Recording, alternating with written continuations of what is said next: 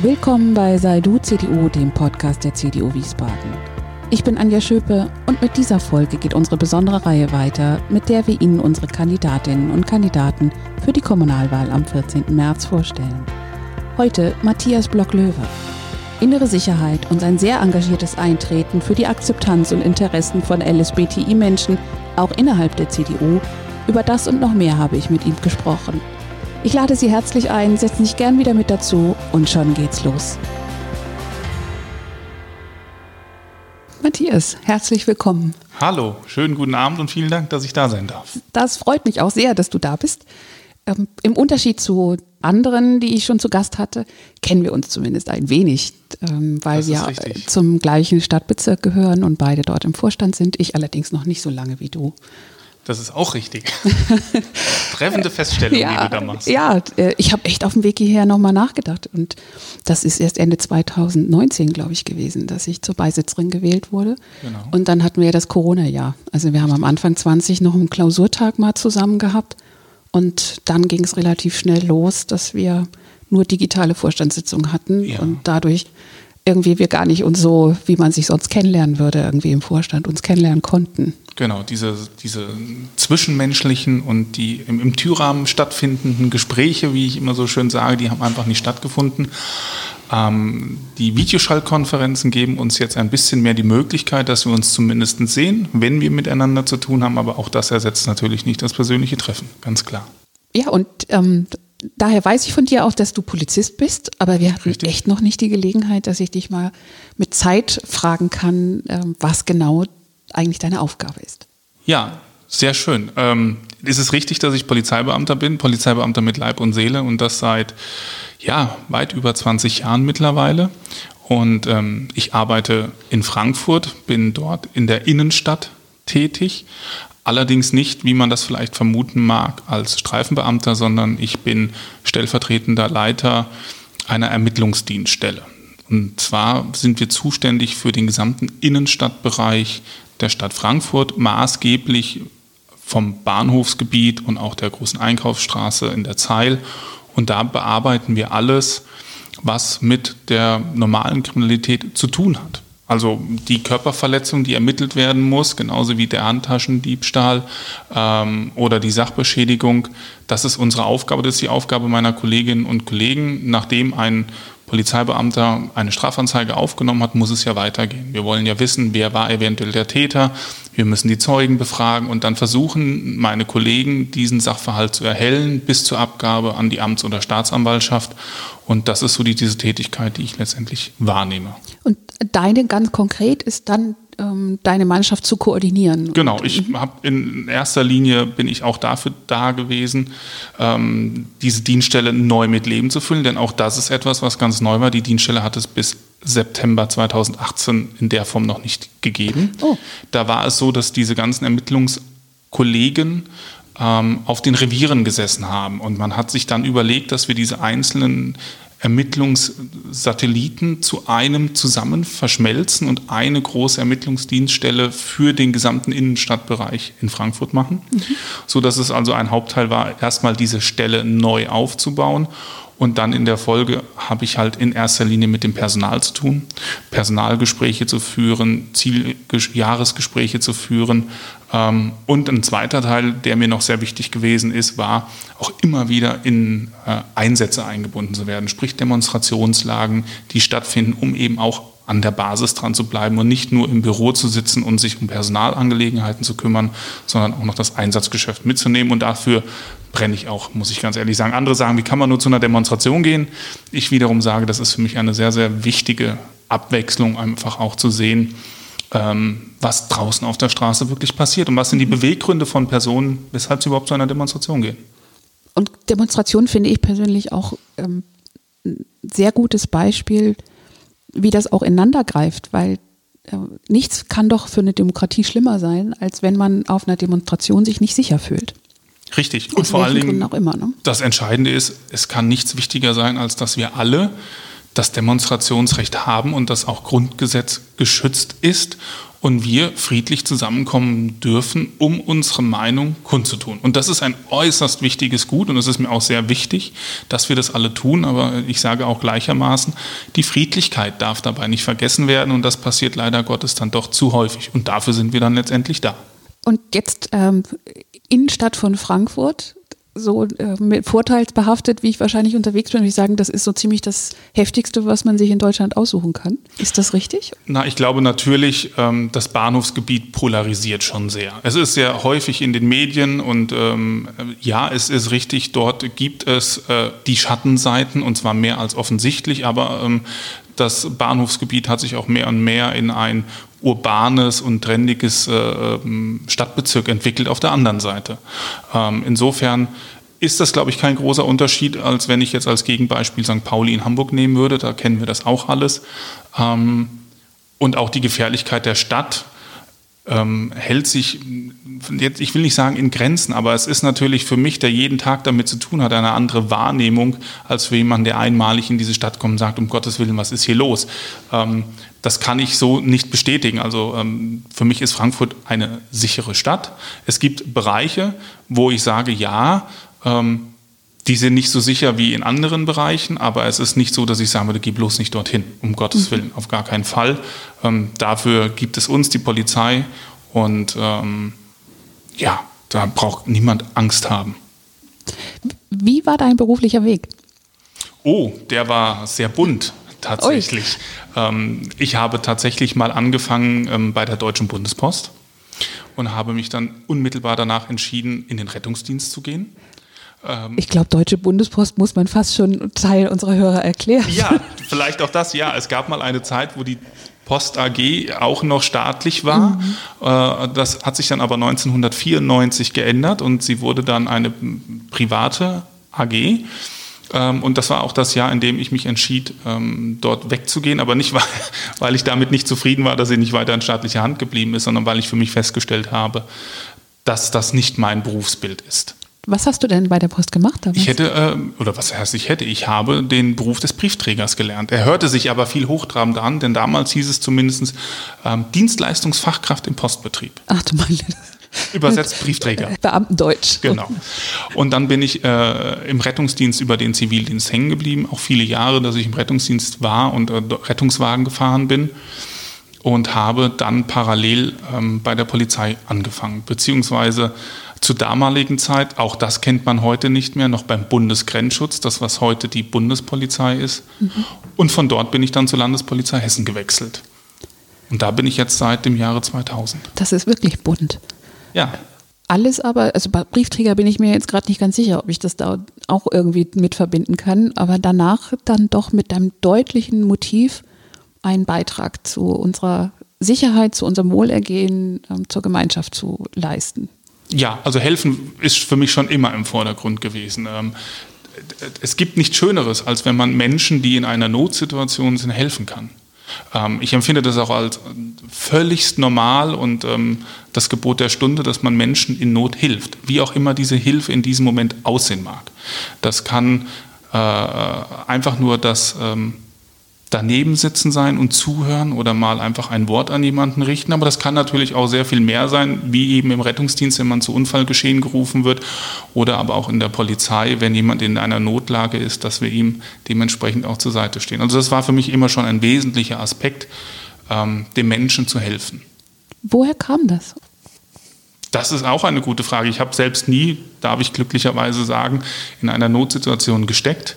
Ähm, aber es ist ein Stück weit die Menschlichkeit und es ist auch der Bezug zu den Menschen, den man da hat. Ich bin auch keiner, der sich gerne für sich selbst eigentlich in sein Büro einschließt, sondern ich suche den Kontakt zu den Menschen. Ich möchte mich gerne mit diesen unterhalten. Ich möchte gerne wissen, was diese Menschen bewegt und natürlich auch in meinen Möglichkeiten versuchen dann zu helfen, wenn es denn erforderlich ist, oder aber auch einfach etwas zu bewegen, wenn ich das jetzt mal aus der politischen Sicht heraus sage, dass ich, wenn ich irgendwo höre, da klemmt dann versuche ich natürlich, soweit meine Mittel mir die Möglichkeit geben, da zu helfen.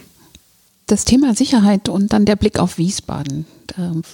Wie schätzt du denn als Profi die, sagt man dann innere Sicherheit in Wiesbaden oder die Sicherheitslage in Wiesbaden ein? Genau, die Sicherheitslage. Mhm ich war sehr begeistert davon, ähm, dass hier in Wiesbaden eine Waffenverbotszone eingerichtet wurde, aber nicht, weil ich jetzt gesagt hatte, um Gottes Willen, da wo ich gehe, werde ich jeden Moment angegriffen und überfallen, sondern es ist auch ein Statement gewesen, dass man dem Bürger gegenüber gesagt hat, auch wenn hier noch nicht dramatische Dinge jeden Tag und jede Nacht passieren, aber wir wollen das Ganze schon aus einem präventiven Blickwinkel heraus betrachten und wollen jetzt schon dafür Sicherheit und Sorge tragen, dass es gar nicht erst zu Örtlichkeiten kommt, wo man permanent Angst haben muss, dass einem etwas passiert.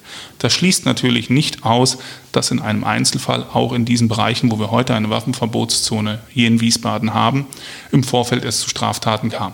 Ganz klar. Und die wird es auch trotz einer Waffenverbotszone geben, diese Straftaten. Aber wir leisten unseren Beitrag und die Stadt leistet seinen Beitrag, um das noch weiter einzuschränken. In Richtung unser Wiesbaden von morgen ist so innere Sicherheit, äh, die Sicherheitslage auch etwas, was dir ähm, besonders am Herzen liegen würde oder für die nächste Legislatur dann am Herzen liegt, wofür du dich stark machen möchtest? Ja, natürlich. Ähm, und das schließt vielleicht oder knüpft tatsächlich auch wieder daran an, an die Frage, ähm, dass ich ja Menschen immer helfen möchte. Auch mhm. jetzt ist das wieder so ein Gedanke, den ich habe. Und zwar fände ich es persönlich sehr gut, wenn wir in der Stadt Wiesbaden sogenannte sichere Orte, Safe Places hätten. Ähm, was verbirgt sich dahinter? Dahinter verbirgt sich in unserer immer anonymer werdenden Welt, die wir letztendlich haben, wieder ein Stück weit mehr Menschlichkeit herbeizuführen. Das heißt, wenn ich tatsächlich Opfer einer Straftat geworden bin, dann habe ich die Möglichkeit, in öffentliche Gebäude, seien sie staatlich, aber auch in Einkaufsmärkte, in Restaurants, in Friseurläden etc. pp. zu gehen, wo mir definitiv geholfen wird, wo ich sofort auf ausgebildetes Personal treffe, das weiß, wie es mit mir umgehen soll, und zwar nur im ersten Moment. Das heißt, ich komme rein, die Person, und ich bin offensichtlich in einer Notlage gewesen, weil ich Opfer einer Straftat wurde, aber auch vielleicht, weil ich auch nur einen Unfall hatte und jetzt mich in einem Schockzustand befinde und brauche Hilfe. Dass wir dann die Personen, die dort arbeiten, mir zur Seite stehen. In jedem Fall die Polizei alarmieren, damit wir, die Polizei kommen kann, jetzt sage ich schon wir, obwohl ich da in dem Moment gar nichts mit zu tun habe, aber dass die Polizei kommen kann um den Sachverhalt aufzuklären oder den Rettungsdienst informiert und auch die ganze Zeit bis zum Eintreffen von Fachkräften betreut wird. Mhm. Und das wird auch kenntlich gemacht, diese Geschäfte, diese Läden etc. pp., dass ich von außen erkenne, hier ist ein Ort, bei dem ich Schutz finde, bei dem mir geholfen wird. Mhm. Genau, das war, ging mir gerade so als Frage durch den Kopf. Also, so wie ich jetzt äh, draußen auch erkennen kann, hier kann man mit EC-Karte zahlen oder so etwas. Also da ist irgendwie ein Schild, Ganz genau, der, das, dass man das sieht. Natürlich. Ähm, dieser Moment, mit dem man ja nicht ernsthaft rechnet, dass einem äh, was auch immer passieren kann, man Opfer von irgendetwas wird, ist ja auch gut so. Weil wenn man permanent mit dem Gedanken durch, die, durch den Tag läuft, ist ja auch fürchterlich. Aber das ist äh, wirklich ein schlimmer Moment, weil man dann erstmal äh, sowieso angespannt ist, sowieso konfus ist irgendwie und dann, ja, an wen wende ich mich denn jetzt eigentlich? Und ist das jetzt überhaupt richtig, bei der Polizei anzurufen? Ist das überhaupt bedeutungsvoll genug oder wie auch immer? Und dann diese Safe Places zu haben, habe ich noch nie gehört. Äh, Finde ich eine gute Idee. Gibt es das äh, schon irgendwo oder ist das eine ne neue Idee? Also diese Safe Places gibt es in Berlin. Allerdings haben sie dort nochmal eine ganz spezielle Zielrichtung. Dort wird eine ganz spezielle Personengruppe angesprochen. Ähm, da äh, geht es nämlich vorrangig um ähm, homosexuelle Menschen, beziehungsweise, wie man es auch jetzt sagen würde, LSBTI-Personen, um niemanden auszugrenzen. Aber auch dieses Beispiel kann man natürlich generell auf, auf, auf jeden legen, ohne dass man da eine ähm, spezielle Ausrichtung einer Personengruppe benötigt. Das ist dann aber auch schon der einzige Ort, zumindest in Deutschland, wo mir bekannt ist, dass es sowas gibt. Was man vielleicht ähnlich erkennen kann oder, oder kennt, ist, sind diese Leo- oder Leon-Sicherheitsplätze für Kinder. Das heißt, auch wenn Kindern eine, etwas Schreckliches passiert, dann ähm, haben auch diese Kinder die Möglichkeiten, auch das ist erkennbar außen an den Türen durch ein entsprechendes Symbol, was dort angebracht ist, dass wenn die Kinder dorthin gehen, ihnen dort geholfen wird. Beispielsweise alle Polizeireviere haben sowas, dass Kinder wissen, wenn ich hier hingehe, brauche ich keine Angst haben, mir wird geholfen. Und an dieses Projekt in einer abgewandelten Form ähm, schließt sich natürlich dieser Safe Place, von dem ich gesprochen habe, an. Mhm. Ist das eine schwierige Gratwanderung? Ähm, man kann ja auch, wenn solche Vorschläge gemacht werden, wenn dann auch Maßnahmen ergriffen werden, dann kann man ja auch darauf den Schluss ziehen, okay, es ist wohl offensichtlich nötig. Sonst käme man ja auf die Idee nicht. Oh, vielleicht muss ich hier doch mich irgendwie ein bisschen unsicher fühlen.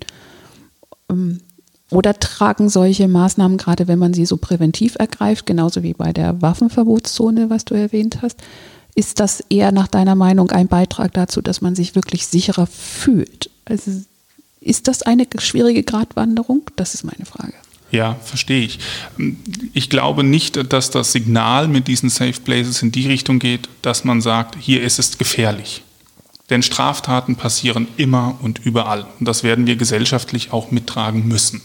Was wir aber in der Hand haben, ist, dass wir sagen können, wenn einem Menschen eine Straftat oder aber auch einfach nur ein Unfall, es muss ja nicht immer eine Straftat sein, ihm ist ein Unfall passiert, irgendetwas und er befindet sich in einer hilflosen Situation, dann haben wir es in der Hand sagen zu können, wir als Gesellschaft wollen dieser Person helfen, damit sie sich nicht alleine fühlt, damit jemand da ist, der einfach nur hilft. Denn man ist selbst in einer Ausnahmesituation und jeder, der schon mal in einer solchen Situation war, wie auch immer, weiß, dass man dann nicht mehr so rational nachdenkt ähm, in diesem Moment und ist dann wahrscheinlich sehr froh, wenn jemand da ist, der einen an die Seite, an die Hand nimmt und sagt, pass mal auf, ich bin da, ich helfe dir, bis die fachmännischen Kräfte da sind. Und das ist, glaube ich, eher das Signal, dass wir wieder mehr füreinander da sind und wir uns mehr umeinander kümmern. Und nicht dieser Eindruck entsteht, hier ist es gefährlich, ganz und gar nicht.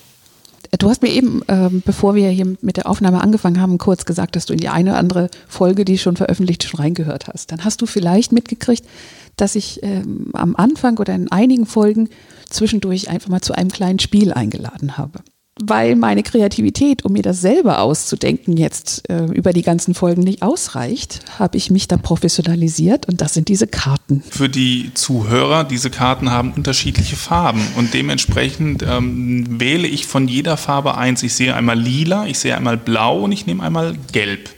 Sehr schön. Ja, und ähm, auf diesen Karten stehen Fragen, die ich dir jetzt vorlese und du einfach dazu sagst, was dir dazu einfällt. Okay. Wie glaubst du, sehen dich andere? Oh je, wie sehen mich andere? ich glaube als sehr loyalen, sehr ehrlichen, ähm, vielleicht auch gefühlvollen Menschen, ähm, aber auch jemanden, der sehr geradeaus denkt und sehr geradeaus geht. Ähm, da muss ich mal einhaken, weil du ein Aber davor gesetzt hast. Ist, ist das etwas, was andere manchmal ein bisschen unbequem finden? Ich glaube schon, dass das ein Stück weit dazugehört, aber ich weiß auch nicht, ob es als unbequem empfunden wird, sondern vielleicht auch einfach nur als geradlinig. Ich bin mhm. ein, ein Freund der direkten Worte und ähm, ich mag es nicht, wenn man immer um, wie es so schön heißt, um den heißen Brei herum spricht. Ähm, man kann etwas sagen in einer freundlichen Art ohne Menschen zu verletzen, aber trotzdem den Menschen mitzuteilen, ähm, worum es geht oder was man fühlt und was man denkt. Und ähm, das ist so diese Gradlinigkeit, die mir auch sehr wichtig ist letztendlich. Ich erinnere mich gerade an das, was du vorhin gesagt hast, dass es dir so wichtig ist, mit Menschen in Kontakt zu sein, mit Menschen ins Gespräch zu kommen und ähm, ihnen einfach zu helfen. Das passt natürlich wunderbar zusammen. Ja, mhm. danke. Gibt es noch was, was Sie über dich denken? dass ich ein Perfektionist bin. Oh. Ähm, mit Sicherheit wird man das denken, und zwar in beide Richtungen. Und die einen werden sagen, um Gottes Willen, so jemand Anstrengenden brauche ich in dem Moment nicht. Die anderen werden sagen, oh, wie schön. ähm, ähm, ich bin ein, dass ich ein sehr pünktlicher Mensch bin. Äh, und vor allen Dingen, das höre ich doch immer wieder, ich bin ein harmoniesuchender Mensch. Das ist mir auch tatsächlich sehr wichtig. Ich mag es nicht, wenn man auseinandergeht und es sind irgendwie schlechte Gedanken oder etwas Unausgesprochenes im Raum. Mhm. Nächste Frage. Eine Zauberfee gewährt dir einen Wunsch. Was würdest du dir wünschen? Den Weltfrieden. Oh, das ist ja wie ein schlechten Film. Wir trinken auf den Weltfrieden. Aber ich glaube, das erwartet in dem Moment dann irgendwie jeder. Nein, was würde ich mir wünschen? Hatte ich einen Wunsch frei oder was ich mir grundsätzlich wünschen würde? Einen Wunsch steht ja. Was, was würde ich mir tatsächlich wünschen? Natürlich würde ich mir wünschen, dass ähm, die Menschen, mit denen ich umgeben bin, auch sehr eng umgeben bin, dass sie gesund bleiben, dass es ihnen gut geht. Ähm, das ist, glaube ich, so ein, ein, ein wesentlicher Wunsch, die, die Gesundheit als solches. Mhm. Denn ohne die ist es für viele Menschen schwer. Mhm. Mich eingeschlossen. Ja, dritte und letzte Frage. Um was glaubst du, könnte man dich beneiden und weshalb? Meine Körpergröße. Wie für groß die, für die bist Zuhörer, du? ich bin 1,96 Meter und ähm, ich erkenne in meiner Körpergröße mehr Vor- als Nachteile. Und das äh, bekomme ich auch immer wieder mal von Menschen, die meistens kleiner sind als ich gesagt. Was ist denn ein Vorteil, 1,96 zu sein? Ich komme überall dran. das ist echt ein Vorteil. War das als Kind, also als Kind so nicht, aber war das als Jugendlicher auch schon so? Ja, ja. ich war schon immer jemand, der, der relativ groß war. Ich komme überall dran, wie gesagt. ähm, ähm, Klaus Müller, den wir auch beide kennen, mhm. ähm, äh, drückt es immer aus, du stellst was dar. du musst dich gar nicht anstrengen. Ne? Genau. Alleine durch meine Körpergröße.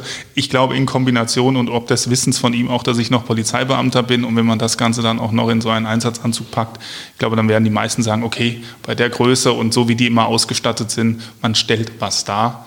Ähm, ja. Mhm. Und man hat schon mal einen Vorteil, gesehen zu werden. Auf das? Das kann auch ein Nachteil ja, sein. Ja. Siehst du, hat alles Regel, zwei Seiten. Es hat immer zwei Seiten, ja. aber in der Regel, äh, ja, äh, ist es ein Vorteil, gesehen zu werden. Ähm, das stimmt schon. Mhm. Bist du gebürtig aus Wiesbaden? Nein, tatsächlich, ich bin zugezogen vor äh, nunmehr elf, in zwölfte Jahr komme ich jetzt. Ich bin 2009 mhm. hierher gezogen und komme ursprünglich aus Mittelhessen, aus Marburg. Dort mhm. bin ich groß geworden, ähm, habe meine Kindheit, meine Jugend meine Berufsanfänge verbracht und ähm, bin dann, wie gesagt, in 2009 hier nach Wiesbaden gezogen. Was hat dich nach Wiesbaden gebracht? Die Liebe. Die Liebe. Ja, nicht der Beruf. Ich habe mhm. das schon gehört in verschiedenen anderen Podcasts, dass auch der Beruf die Menschen hier nach Wiesbaden gebracht hat. Mich hat die Liebe hierher gebracht, ähm, weil ich im Jahre 2007 meinen jetzt ähm, Ehemann kennengelernt habe. Und ähm, wir sind dann in 2009 hier in Wiesbaden zusammengezogen. Mhm. Du engagierst dich äh, in diesem Bereich auch in der CDU für die LSU.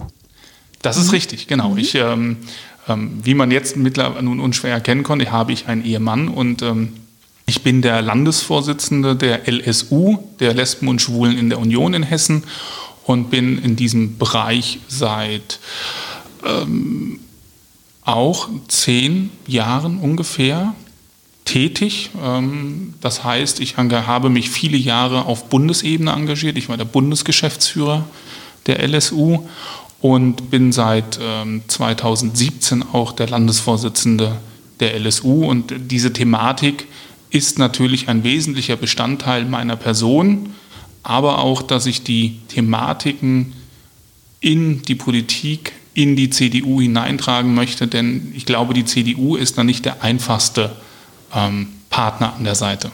Ich habe gerade, als ich meine Frage gestellt habe, bei mir selber gedacht, jetzt spreche ich davon, du bist in diesem Bereich aktiv. Jetzt hast du es aber selber äh, die Thematik genannt, diesen Bereich genannt. Ist das noch ein Zeichen dafür, dass wir noch gar nicht da sind, wo wir eigentlich mal gesamtgesellschaftlich hinkommen sollten, dass man das als Bereich, als Thematik bezeichnet? Verstehst du, was ich meine? Ja, ich glaube, das ist so dieser Sprechduktus, ohne mhm. groß drüber nachzudenken, aber ich verstehe, was du meinst und du hast auch sicherlich recht. Ähm, ich kämpfe dafür, dass ähm, Lesben, Schwule, Bi, Trans- und intersexuelle Menschen, queere Menschen innerhalb unserer Gesellschaft tatsächlich genauso akzeptiert werden, wie wir das bei heterosexuellen Menschen eben auch sehen und empfinden.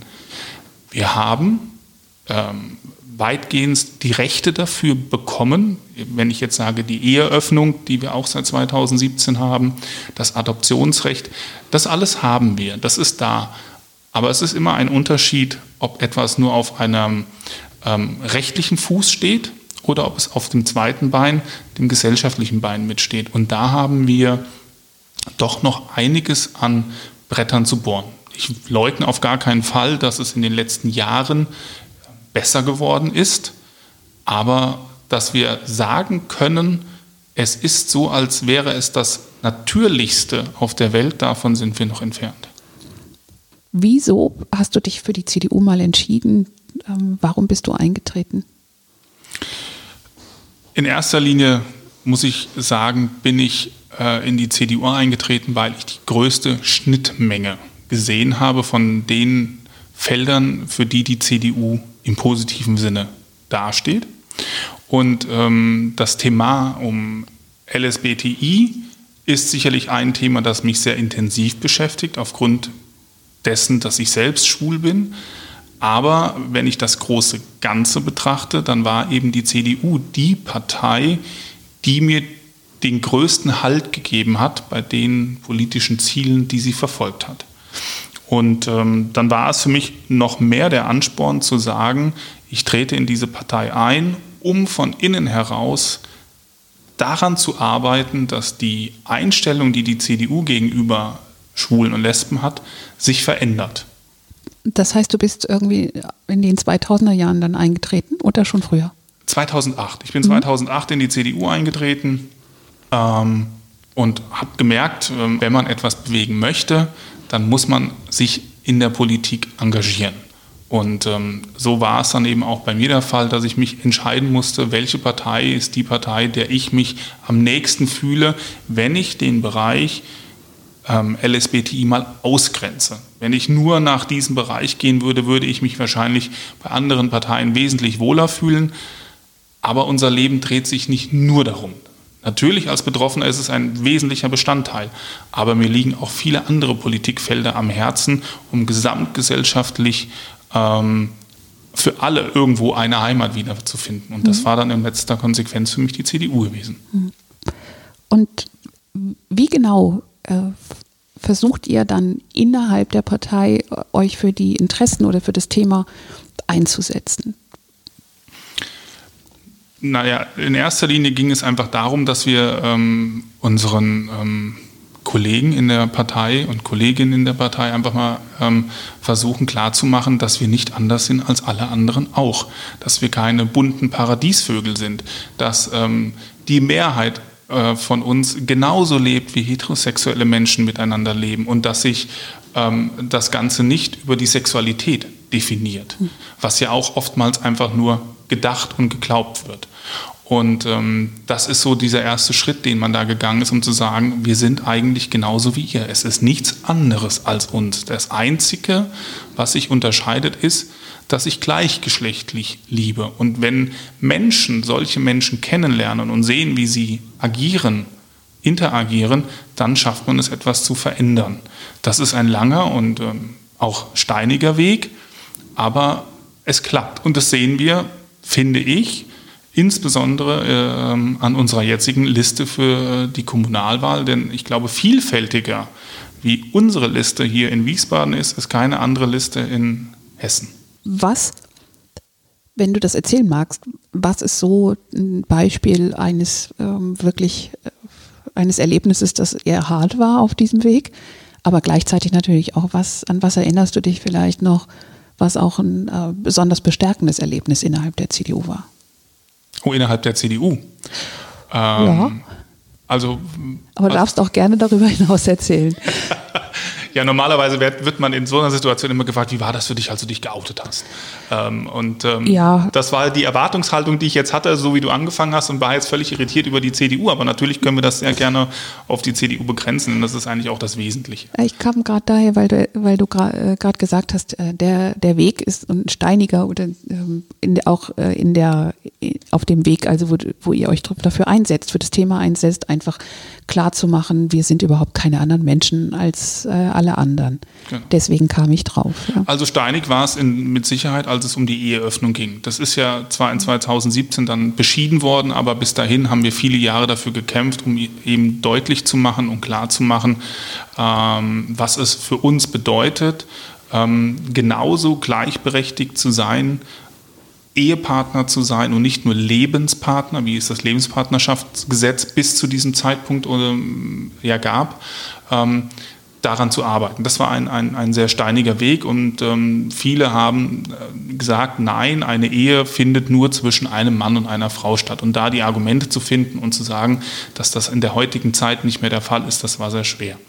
Positiv war es aber auch, aufgrund meiner Funktion äh, als Landesvorsitzender der LSU bin ich auch Mitglied äh, im Landesvorstand der CDU hier in Hessen als Gast und ähm, nehme dort eben regelmäßig an den Sitzungen teil und habe natürlich auch das Gespräch zu unserem Parteivorsitzenden und Ministerpräsidenten gesucht, als ich in dieses Amt kam, um mit ihm eben auch darüber zu sprechen, was ich gerne erreichen möchte, wie ich mir die Zusammenarbeit vorstelle, als ähm, nicht ähm, mit einem Mandat versehener ähm, Hobbypolitiker, wenn man das so sagen möchte.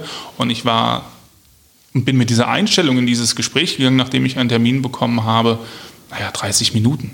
Ein Ministerpräsident so hat sehr viel zu tun und war sowas von positiv überrascht, dass das Gespräch anderthalb Stunden gedauert hat und er sich wirklich sehr viel Zeit genommen hat. Wir beide miteinander sehr offen und ehrlich sprechen konnten, uns ausgetauscht haben und er mir auch sehr deutlich gesagt hat, wie weit er mitgehen kann ähm, in dieser Thematik und wie weit eben auch nicht. Und ich auch die Gelegenheit hatte, ihm sagen zu können, wie es für mich ist, was ich dazu empfinde und warum ich mich für diese ganzen Rechte der, der äh, LSBTI-Personen äh, einsetze. Und das fand ich dann im Nachgang unheimlich positiv, weil ich mit einer ganz anderen Erwartungshaltung rangegangen bin. Und das hat mir gezeigt, ja, die CDU hört zu, die CDU nimmt uns ernst und sie versucht mit uns gemeinsam diesen Weg zu gehen. Und ähm, die Kontinuität, das wiederkehrende sich sehen, miteinander sprechen, das trägt unheimlich viel dazu bei, grundsätzlich den Wechsel in Menschen hervorzurufen. Mhm. Ähm, und für unser Wiesbaden von morgen, jetzt für Wiesbaden und ähm, für äh, das, was das zukünftige Stadtparlament und dann die CDU-Fraktion bewegen sollte.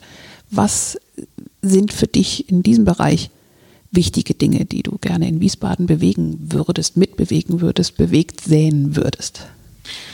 Ähm, das ist ähm, sehr einfach. Es steht auch schon in unserem Wahlprogramm drin, nämlich die Errichtung und Einrichtung eines queeren Zentrums. Das ist eine Forderung, die wir als CDU Wiesbaden haben, was ich unheimlich schön finde, dass diese Forderung aufgenommen wurde, weil es eben auch wieder zeigt, wie der Wandel innerhalb der Partei stattgefunden hat. Und ähm, das ist etwas, was ähm, mir am Herzen liegt, für das ich mich einsetzen möchte, insbesondere wo eine Stadt wie Frankfurt und eine Stadt wie Darmstadt bereits solche queeren Zentren hat. Und ich der Meinung bin, dass wir als Landeshauptstadt uns durchaus äh, das auch auf die Fahne schreiben sollten, dass wir für ähm, LSBTI-Personen eine solche Möglichkeit anbieten, wo sie sich treffen können, austauschen können, vielleicht auch sicher fühlen können äh, in einem geschützten Raum. Ähm, und das ist etwas, für das ich mich natürlich einsetzen möchte. Dann kann ich nur sagen, äh, ich hoffe, dass, dass ganz viele Menschen jetzt ähm, in Form dieser Folge oder auch im, durch das Wahlprogramm oder so einfach mitkriegen, das gut finden und ganz äh, konkret bei dir ihre Kreuze machen auf der äh, Liste mit unseren Namen für die CDU für die Kommunalwahl. Du bist auf Platz 39. Richtig.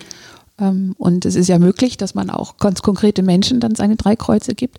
Und wir wollen natürlich hoffen, dass das auch ein Grund ist, jetzt bei der CDU dann äh, das Kreuz für die Gesamtliste oben zu machen. Das wäre auf jeden Fall ein tolles Statement für mich in Person.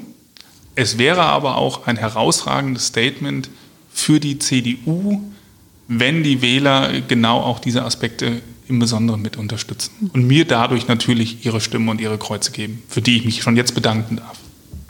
Ich danke dir, Matthias. Vielen lieben Dank. Das war's mit dieser Folge. Vielen Dank, Matthias, und vielen Dank, liebe Hörerinnen und Hörer, fürs Zuhören. Wenn Sie keine Folge mehr verpassen wollen, abonnieren Sie unseren Podcast in den üblichen Apps oder auf dem YouTube-Kanal der CDU Wiesbaden. Haben Sie ein Feedback, Anregungen, Wünsche? Dann sehr gern an podcast-wiesbaden.gmx.de. Bis zum nächsten Mal, Ihre Anja Schöpper.